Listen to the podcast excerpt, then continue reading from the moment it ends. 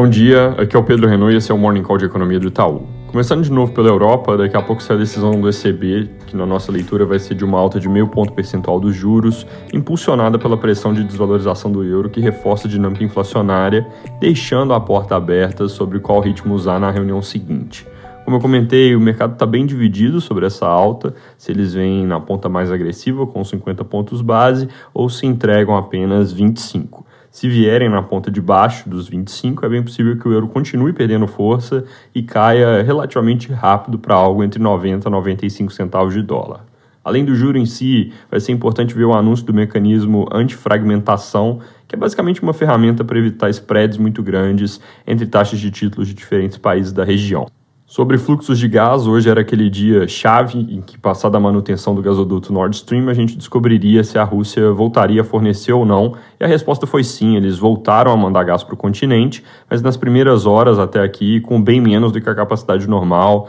está ali entre 30% e 40%. Por fim, surpresa negativa na Itália, com renúncia do primeiro-ministro Mário Draghi, que ontem parecia que ia ficar no cargo. O Draghi é uma figura relevante na região como um todo, desde que liderou o Banco Central Europeu na crise da zona do euro, e na Itália especificamente, ele tem um papel relevante à frente do governo, principalmente na questão econômica. Com a saída dele, o país deve passar pelo menos algumas semanas em caos político até conseguir um substituto que muito provavelmente vai ser pior tanto para a economia do país quanto para a unidade do bloco. Nos Estados Unidos, hoje sai a sondagem industrial do Fed da Filadélfia e o dado semanal de pedidos de seguro-desemprego. Fora isso, tem notícias de que o Joe Biden disse esperar uma nova conversa com o Xi Jinping dentro dos próximos 10 dias, lembrando, ele vem trabalhando ativamente para reduzir tarifas de importação. Na China, casos de Covid e riscos de lockdown ainda preocupam, mas de ontem para hoje teve algum recuo de 935 para 826 transmissões locais. O recuo em si não quer dizer muita coisa, porque obviamente esses números são voláteis, mas depois de várias altas seguidas, isso reforça um pouco a nossa leitura de que a coisa ainda não está de fato explosiva, apesar de ser realmente preocupante. Outra coisa que preocupa é a situação do mercado imobiliário, com notícias agora de que incorporadoras estão começando a recusar pagar empréstimos junto aos bancos, argumentando que não conseguem por causa dos pagamentos de parcelas que elas não estão recebendo dos compradores.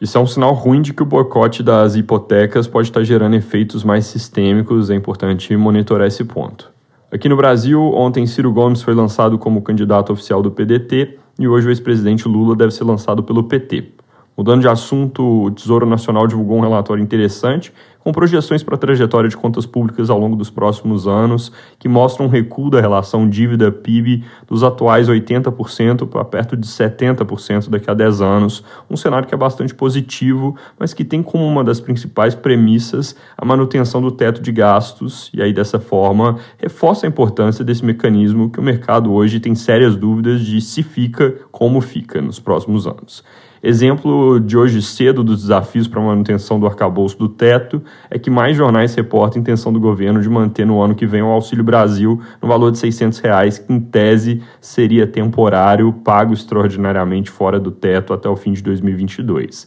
em grande medida, é exatamente a percepção de que a situação fiscal está ficando mais complicada que vem levando à piora dos ativos locais, especialmente curva de juros. E aí a principal divergência entre essa percepção e as conclusões do relatório do Tesouro é bem ali na dúvida de se a hipótese que eles usaram para a disciplina fiscal vai ser mesmo respeitada.